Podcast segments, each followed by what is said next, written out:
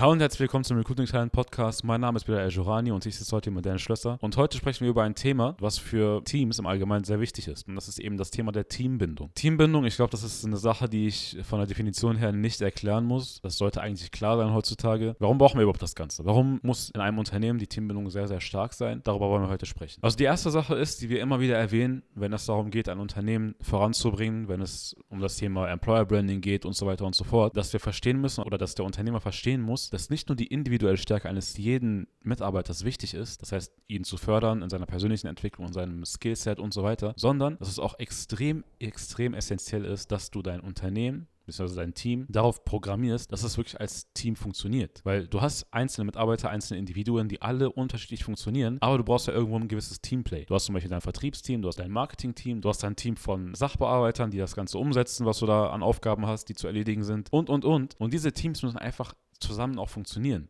Du kannst nicht ein Unternehmen gründen, voller einsamer Wölfe, voller Einzelgänger, die so edgy und so cool sind, dass sie einfach alles alleine durchziehen wollen. Das geht nicht. Das kannst du dir abschminken. Du möchtest natürlich ein Unternehmen haben, wo jeder als Team zusammenarbeitet, wo alles gemeinsam funktioniert und dadurch auch effizienter funktioniert vor allem. Weil einfach von der Definition her, wie es schon sehr, sehr oft erwähnt wurde, so ein Unternehmen ist ja im Endeffekt nichts anderes als ein Zusammenschluss von Menschen, die ein gemeinsames Ziel verfolgen. Und wenn es, sein, wenn es das Ziel des Unternehmens ist, eben ja, der Größte in seinem Bereich zu sein oder einfach sehr, sehr viel Umsatz zu machen, je nachdem, was es ist, dann muss das Ganze auch an dein Team vermittelt werden, einmal, damit sie diese Werte verfolgen und auch ja irgendwo in sich tragen. Aber du musst auch dafür sorgen, dass sie alle ganz genau wissen, wie die Struktur bei dir im Unternehmen ist und das Ganze als Team funktioniert, um eben dieses Ziel zu erreichen. Weil eine ganz, ganz wichtige Sache ist ja, dass wenn du sowas wie eine kleine Familie aufbaust in deinem Unternehmen, wo sich wirklich jeder gut versteht, wo jeder gerne mit dem anderen unterwegs ist, wo jeder einfach ja Lust drauf hat, im Büro zu sein oder im Unternehmen zu sein, weil er weiß, da sind Leute, die auf mich warten, die einfach gut drauf sind, die mit denen man Spaß haben kann, mit denen ich sehr effektiv arbeiten kann, die mich einfach nicht behindern bei meiner Arbeit, dann kannst du auf jeden Fall damit rechnen, dass die Effizienz und die Leistung deiner Mitarbeiter auf jeden Fall in die Höhe steigt. Und ich sag's dir, wie es ist, du als Geschäftsführer musst dafür sorgen, dass die Teambindung einfach stärker wird. Du als Geschäftsführer musst dann eben ein bisschen Zeit von dir opfern, um dafür zu sorgen, dass zum Beispiel bestimmte Aktivitäten stattfinden oder bestimmte Aktivitäten geplant werden, in denen du dafür sorgst, dass die Teambindung in deinem Unternehmen einfach steigt. In der du dafür sorgst, dass die Mitarbeiter Dinge miteinander machen, die vielleicht nichts mit der Arbeit zu tun haben, aber die eben dafür sorgen, dass dein Team gemeinsam wächst, gemeinsam Spaß hat, gemeinsam Erlebnisse, Momente, Erinnerungen hat, aufbaut, die dann eben für ein besseres Team sorgen, für eine bessere Bindung sorgen. Und ich sage, du musst dir, du musst die Zeit opfern, weil das musst du halt meistens in einer Freizeit machen. Als Geschäftsführer hast du keine Freizeit, du hast halt immer irgendwas zu tun. Aber du musst eben dafür sorgen, dass da eine gewisse Planung ist, dass du zum Beispiel sagst, jo, Leute, diese Woche oder einmal die Woche setzen wir uns, selbst wenn es nur in einem Café ist oder eine Bar ist, wo wir dann zusammen sitzen und einfach Zeit miteinander verbringen, miteinander ein bisschen auch über private Dinge reden, ein bisschen mal von der Arbeit abschalten gemeinsam und einfach zusammen was unternehmen. Dass du diese Aktivitäten planst, dass du diese Aktivitäten organisierst und eben dafür sorgst, dass dein Team einfach nur anwesend sein muss und das Ganze ja, genießen kann. Und diese Dinge hängen natürlich ganz stark von deinen Mitarbeitern ab. Ne? Das heißt, wenn du jetzt ein Unternehmen bist, wo die Mitarbeiter im Schnitt einfach ein bisschen älter sind, dann kannst du vielleicht nicht unbedingt in eine Shisha-Bar gehen. Das sage ich dir, wie es ist. Aber wenn du jetzt ein Unternehmen bist, was relativ frisch ist, was relativ neu gegründet ist, mit jüngeren Mitarbeitern, wo auch mal ab und zu ein paar alte Hasen dabei sind, dann kannst du eben auch eine Shisha-Bar, ne, so einmal die Woche als Besuch, gemeinsam als Teamabend anbieten. Das ist eine Sache, die meisten werden sich darüber freuen. Es ist halt eine coole Sache, wenn der Chef dann einfach sagt, ey Leute, das geht auf mich, das geht aufs Unternehmen und wir sorgen eben dafür, dass wir einfach als Team gemeinsam Aktivitäten starten, gemeinsam Momente erleben und dadurch dann auch eben ja ins Gespräch immer wieder kommen. Das ist ja super wichtig, weil du bist ja auf der Arbeit immer wieder damit beschäftigt, Aufgaben zu erledigen, mit Kunden zu sprechen, Dinge zu planen und und und und manchmal kommt es eben dazu, dass man ja die Mitarbeiter dadurch ungewollt aus den Augen verliert. Und so ein Teamabend einmal die Woche oder alle zwei Wochen oder alle drei Wochen, je nachdem, wie es, wie es bei euch passt, sorgt dann eben dafür, dass du dann sehr, sehr viel Bindung zu deinen Mitarbeitern wieder aufbauen kannst. Du als Geschäftsführer, aber auch das Team untereinander. Weil auf der Arbeit kannst du eben nicht nonstop über private Dinge sprechen, du hast nicht nonstop Pause, du kannst nicht, du musst eben die Arbeit ausführen, du musst deine Aufgaben erledigen, da führt kein Weg dran vorbei. Das heißt, wenn du so einen Abend hast, wo man eben alle zusammenkriegt, wo, wenn es nur 80 Prozent der Leute sind, äh, wo alle ja, miteinander sitzen, Spaß haben können, lachen können, reden können. Das ist eine Sache, die eben wie so ein, ja, wie so ein Aufholen von Gesprächsstoff ist, den man eben auf der Arbeit nicht ja, nicht raushauen konnte. Und natürlich kann es auch helfen oder es hilft auf jeden Fall für die Teambindung, wenn du mal größere Events machst oder größere Events veranstaltest. Sowas wie zum Beispiel eine Teamreise. Also eine Teamreise ist ein Moment, das wirst du nicht einmal die Woche machen können, klar. Aber es sorgt eben dafür, dass wenn du, sagen wir mal, einmal im Jahr so eine Reise für einige Tage ausführst, dass dein Team einfach sehr großartige Momente, sehr schöne Erinnerungen miteinander teilt. Weil es ist ja nichts anderes als wie so ein kleiner Urlaub oder vielleicht ist es auch eine Geschäftsreise, wo ihr dann Weiterbildungen macht, aber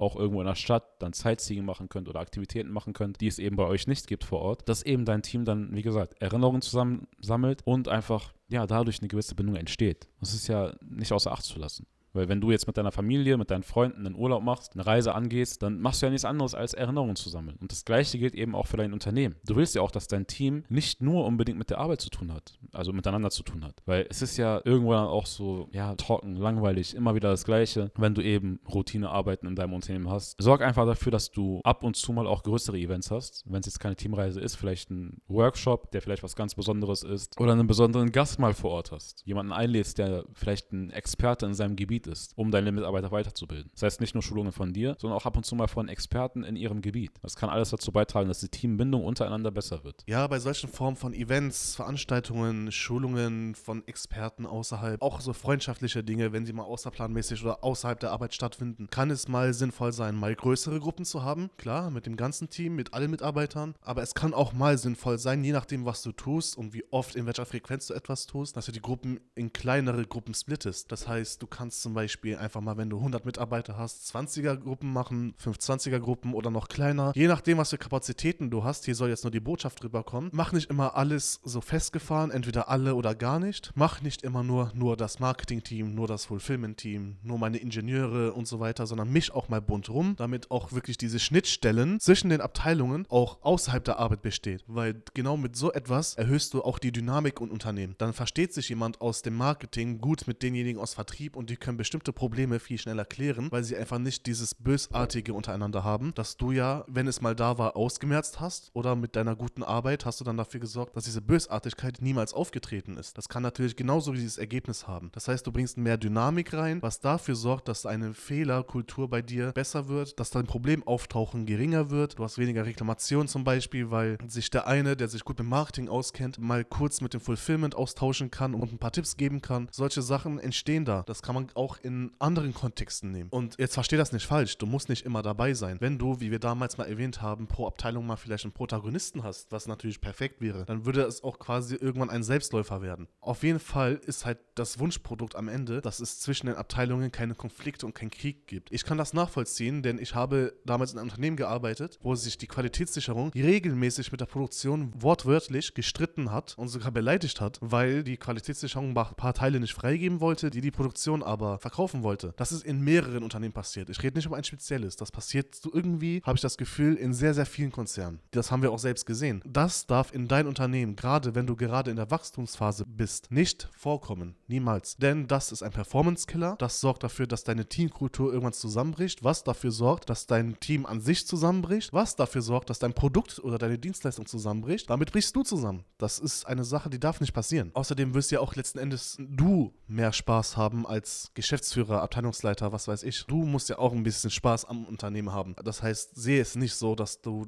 sagst, meine Mitarbeiter müssen Spaß haben, ich muss schwitzen. Nein, ihr alle müsst schwitzen, aber auch ihr alle müsst Spaß haben. Ihr alle müsst ein bisschen dynamisch miteinander sein. Ihr müsst Konflikte, auch wenn sie nur in Anführungszeichen geschrieben sind, schnell klären können. Das bedeutet, dass du auch ein gutes Band zu deinen Mitarbeitern haben musst. Dass sie dich dir anvertrauen können, dass ihr mal in 1-1 gehen könnt, ohne dass sie befürchten, dass sie jetzt auf den Deckel kriegen. Das haben wir so oft erwähnt und man kann es nicht oft genug erwähnen, weil wir das immer wieder sehen. Ihr kennt das doch alle. Man fühlt sich doch viel wohler, wenn man mit jemandem zusammenarbeitet, mit dem man auch so viel Zeit verbringt und der einen sympathisch ist. Wir alle kennen das, dass wenn jemand unsympathisch ist, suchen wir immer Gründe, das, was er erzählt, einfach nicht anzunehmen. Das ist so, so ist der Mensch. Wenn wir jemanden nicht mögen, dann wollen wir tendenziell weniger seine Meinung annehmen. Auch wenn es manchmal rational schlau ist, einfach auf diese Person zu hören, selbst wenn ich ihn charakterlich nicht abkann. Wenn er mir in dem Moment sagt, 1 plus 1 ist gleich 2 und ich mag ihn nicht, wie dumm ist denn das zu sagen, nein, ist nicht 2? Nur weil ich dich nicht mag. Macht gar keinen Sinn. Das ist selbstverständlich, ist aber eine Sache, die muss man langsam hinkriegen. Das ist nicht selbstverständlich. Wie gesagt, alles, was du selbstverständlich siehst, muss nicht selbstverständlich für andere sein. Der Mensch ist emotional getrieben. Der Mensch ist nicht rein rational. Das heißt, Sorg dafür, dass solche Situationen, wie erwähnt, mit der kleinen Rechnung nicht auftreten. Das machst du durch solche Team-Events, Teambindungsmaßnahmen, mit einer schönen Arbeitsatmosphäre, mit einer super Unternehmenskultur. Dann kommst du gar nicht erst in die Situation von, ich nehme das nicht an, was du sagst, weil ich dich nicht mag. Es ist halt quasi wie eine ganz große Rechnung, dass bessere Laune zu besseren Ergebnissen führt. Mehr kann man dazu nicht sagen. Es ist im Prinzip, wenn man sich das herunterbricht und man hin und her rechnet und irgendwelche Kausalketten aufstellt, kommen wir immer zu diesem Ergebnis. Und das ist das, was wir anstreben sollten. Wir wissen das, das ist gut, dass wir das wissen. Wir müssen uns das auch zunutze machen. Wenn ich doch die ganze Zeit auf der Arbeit sitze und negative Gedanken habe, ah,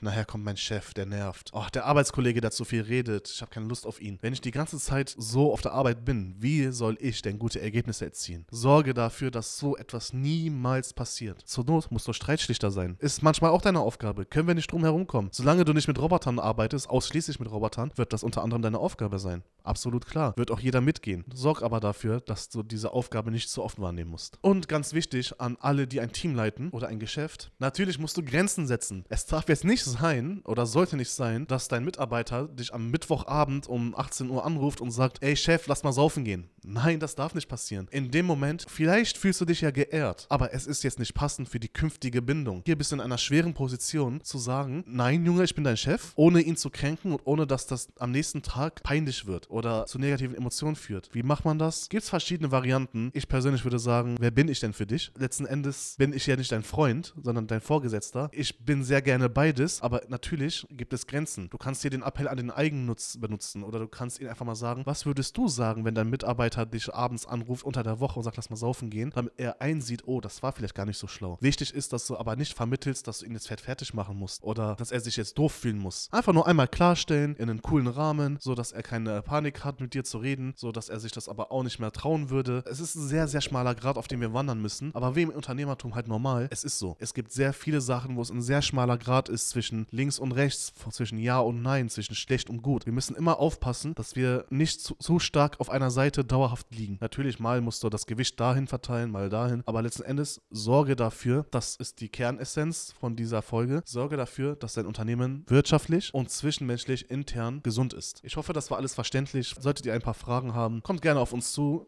wie gewohnt Webseite und Social Media Kanäle. Wenn ihr auch mal mit uns darüber sprechen wollt, in einem Podcast oder so oder auf ein Video, YouTube-Video, kommt doch einfach auf uns zu, ist kein Problem. Wir sind da sehr offen drüber. Bis dahin und danke. Ciao.